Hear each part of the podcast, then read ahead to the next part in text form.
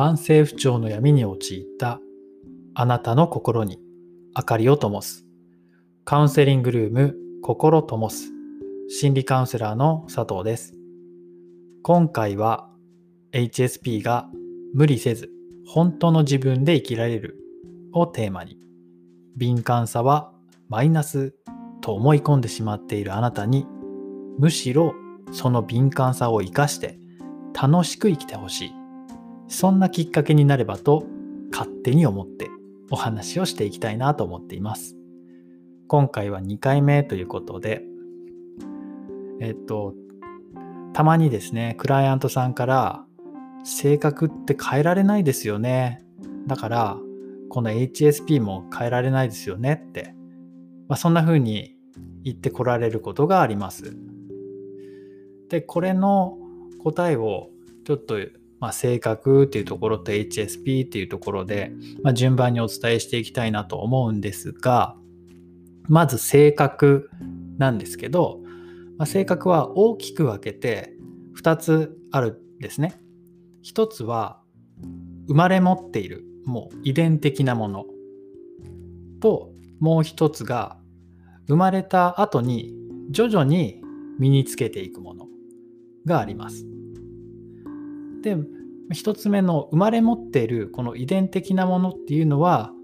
まあ、遺伝的なものですから変えていくことというのはすごく難しいものですね。で2つ目の生まれた後に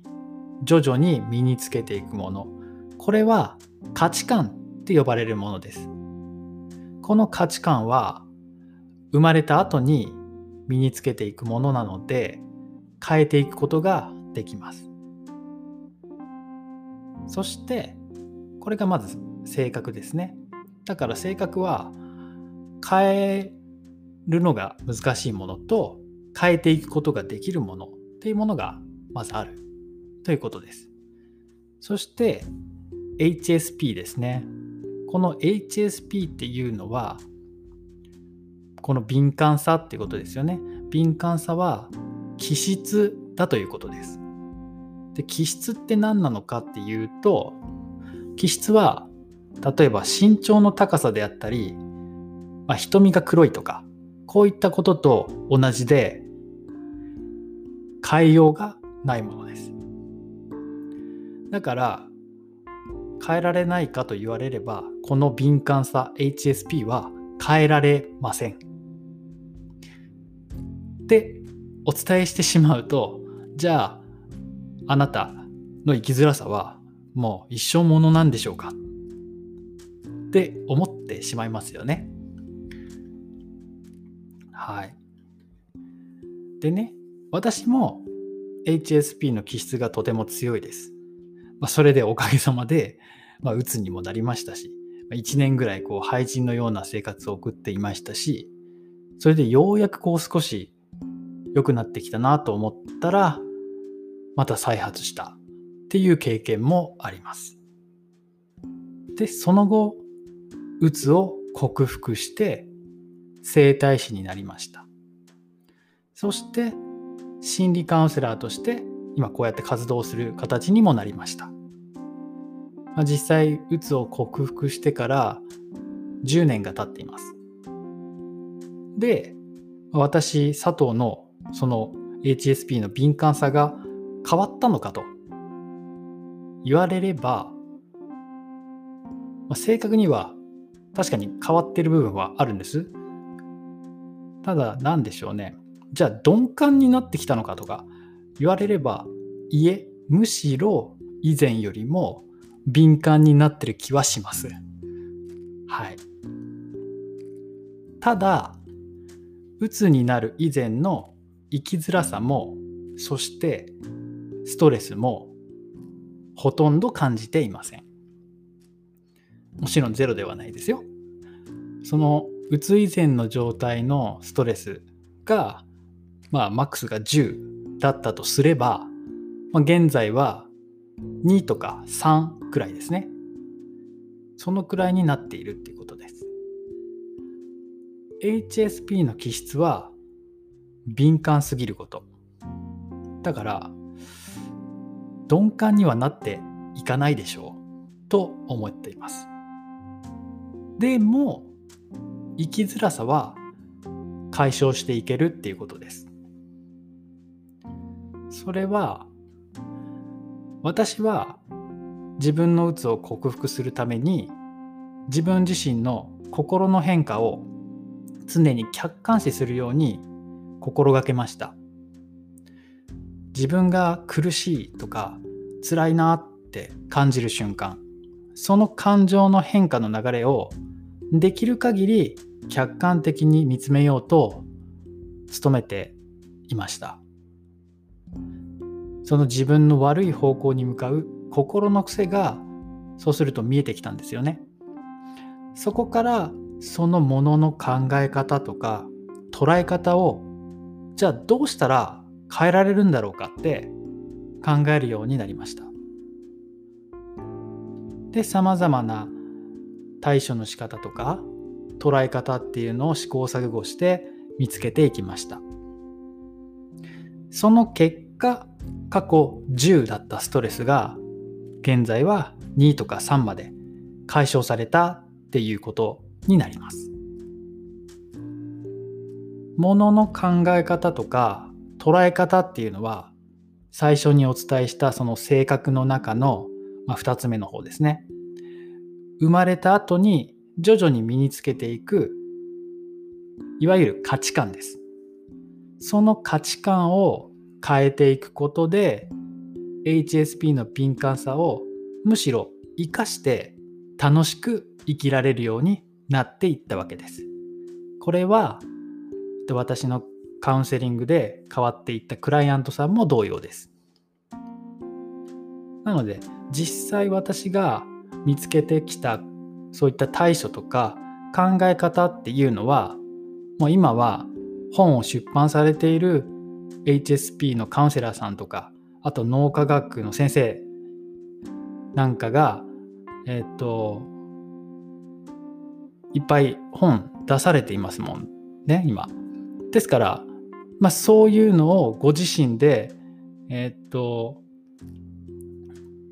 本を買って学べることはすごくたくさんあるので参考にしてみてほしいなと思います。じゃあですねきっとあのこの放送聞いていただいているあなたがもしまだカウンセリングとかって受けたことない方だとすればじゃあカウンセリングの価値って何なんですかって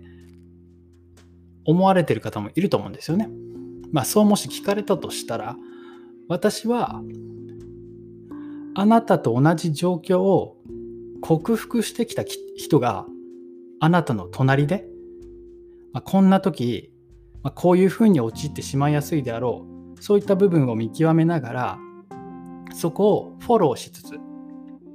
でなるべく効率よく、